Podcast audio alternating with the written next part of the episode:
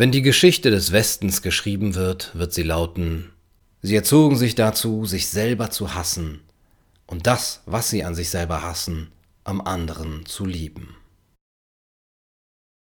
Von einer ziemlich einheitlichen Basis ausgehend akzeptieren Menschen im Westen Werte des Auslandes, die sie zu Hause ablehnen würden.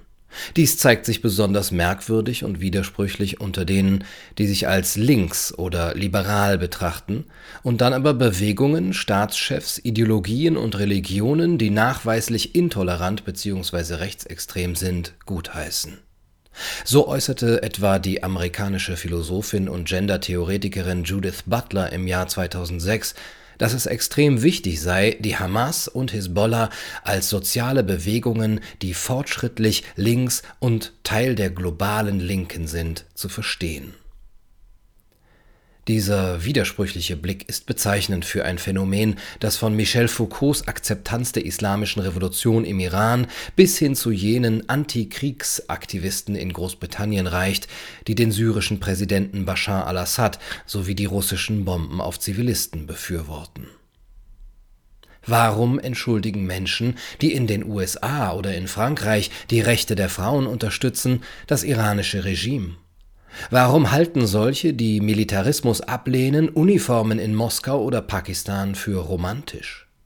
Warum finden jene, die den US-amerikanischen Präsidentschaftskandidaten Donald Trump ablehnen, aufgeblasene Populisten wie Venezuelas Hugo Chavez so reizend?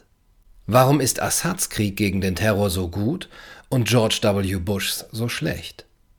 Große Zahlen von Berichterstattern und Intellektuellen, die mit der Linken des Westens assoziiert werden, haben sich in den letzten hundert Jahren kontinuierlich mit totalitären, extremistischen, gewalttätigen, populistischen, militaristischen, rechtsextremen und religionsfanatischen Regimen und Bewegungen im Ausland verbunden ob es nun George Bernard Shaw war, der Stalins Russland bereiste und anschließend überall rechtfertigte, oder Noam Chomsky, der befand, dass vor dem Genozid in Kambodscha Geflüchtete unglaubwürdig und Berichte von Massakern falsch seien. Es gibt eine lange Tradition, Verbrechen im Ausland in ein zu mildes Licht zu rücken, die man zu Hause niemals entschuldigen würde. Um dieses Phänomen zu verstehen, müssen wir ergründen, was es im Westen bedeutet, links zu sein. Links zu sein heißt gut zu sein, fortschrittlich, für die Rechte der Frauen, Rechte der Schwulen und Lesben, für den Umweltschutz, soziale Gerechtigkeit, die Rechte der Arbeiter und gegen Rassismus und Diskriminierung, vielleicht gegen Atomkraft und gegen Krieg. Das hat es jedoch nicht immer bedeutet. Vor dem Niedergang der Nazis war links zu sein vor allem die ideologische Entscheidung, Teil einer globalen Linken aus verschiedenen Bewegungen zu sein.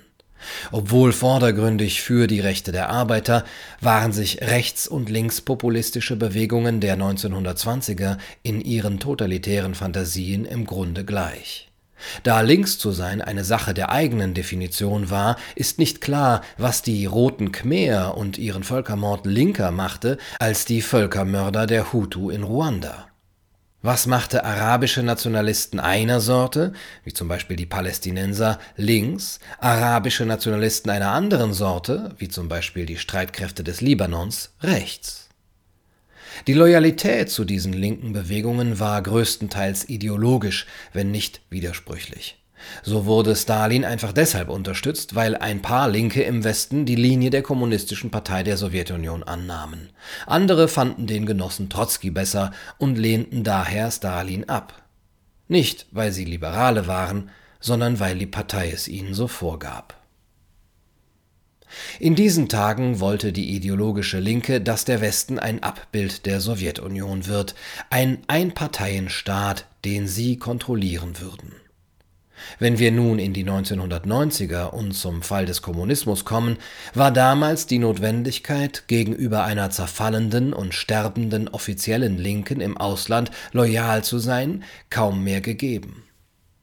Was nun aber tun mit der Leere im Innern, dem Bedürfnis fanatischen, grausamen und extremistischen Bewegungen anderer Länder gegenüber loyal zu sein?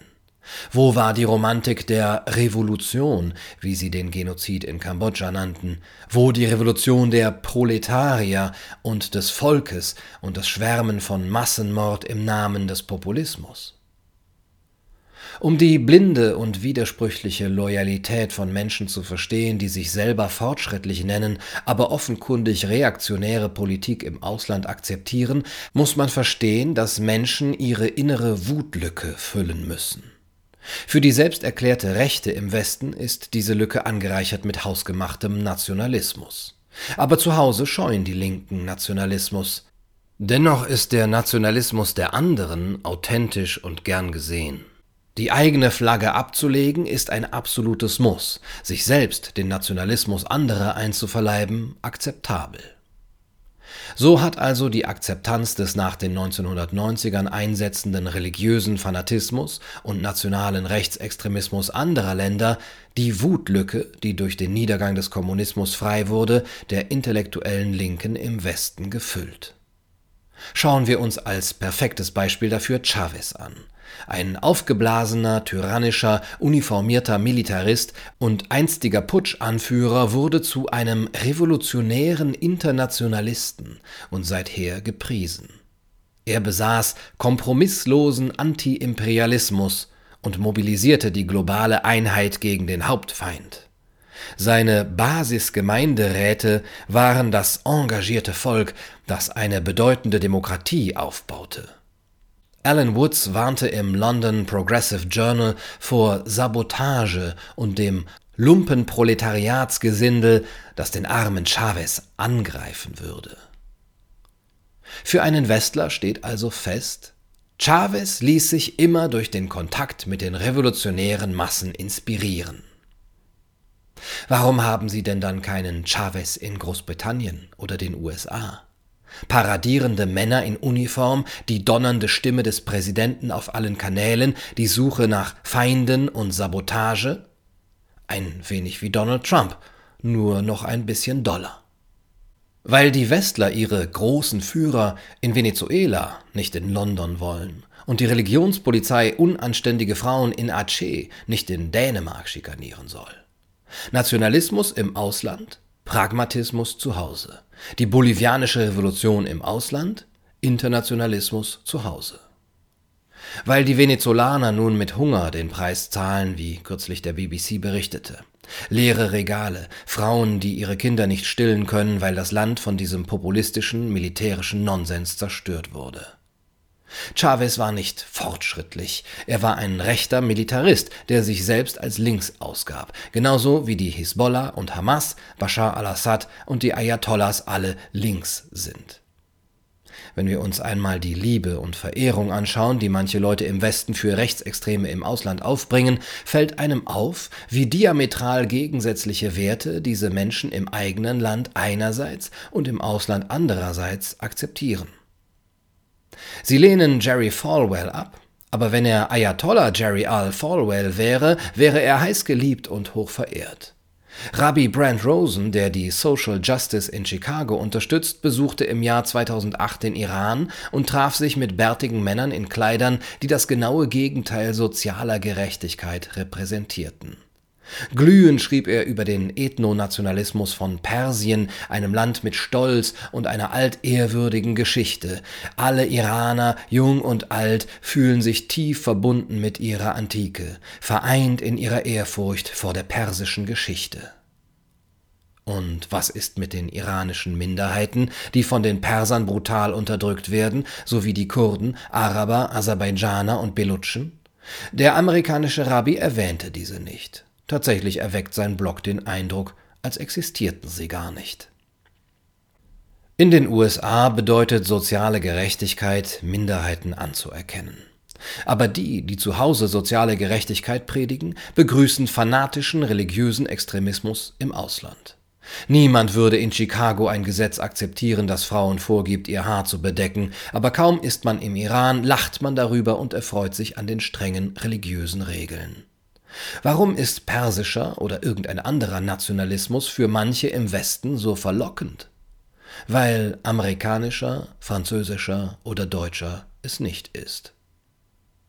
Das Ausland ist der richtige Platz, um die eigene Liebe für stolze Nationen auszuleben. Dort kann man ganz offen mannhaften, mächtigen Männern, Nationalismus, religiösem Extremismus, Krieg und öffentlichen Stockschlägen huldigen. Erhängen, Enthauptung, Steinigung.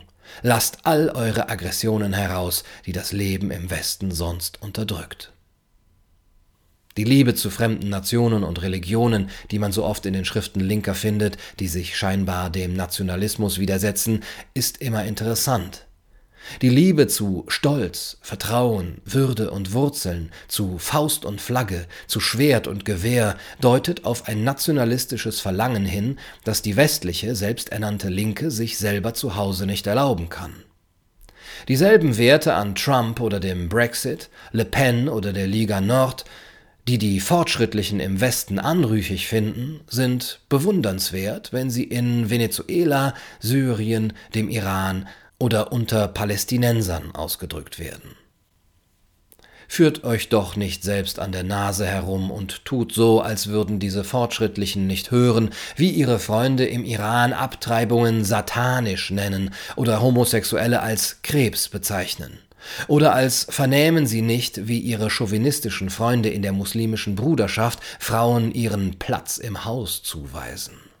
Sie hören es und unterstützen es. Wenn die übergewichtigen, bärtigen religiösen Führer im Iran sagen, dass Männer und Frauen unterschiedlich sind, Frauen werden von ihren Gefühlen gesteuert, reißen dieselben Leute, die im Westen von Genderneutralität sprechen, die Augen auf und antworten, sehe ich genauso, was für eine Erkenntnis. Anstatt zu fragen, wo ist denn bei euch die Transgender-Toilette? Als Hugo Chavez sagte, er könne gar nicht schwul sein, weil er macho genug ist, um jegliche Anschuldigungen in dieser Hinsicht sofort in Luft auflösen zu können, haben Anwälte für Schwulenrechte nicht mal mit der Wimper gezuckt. Homophobie ist cool, aber nur woanders, nicht zu Hause.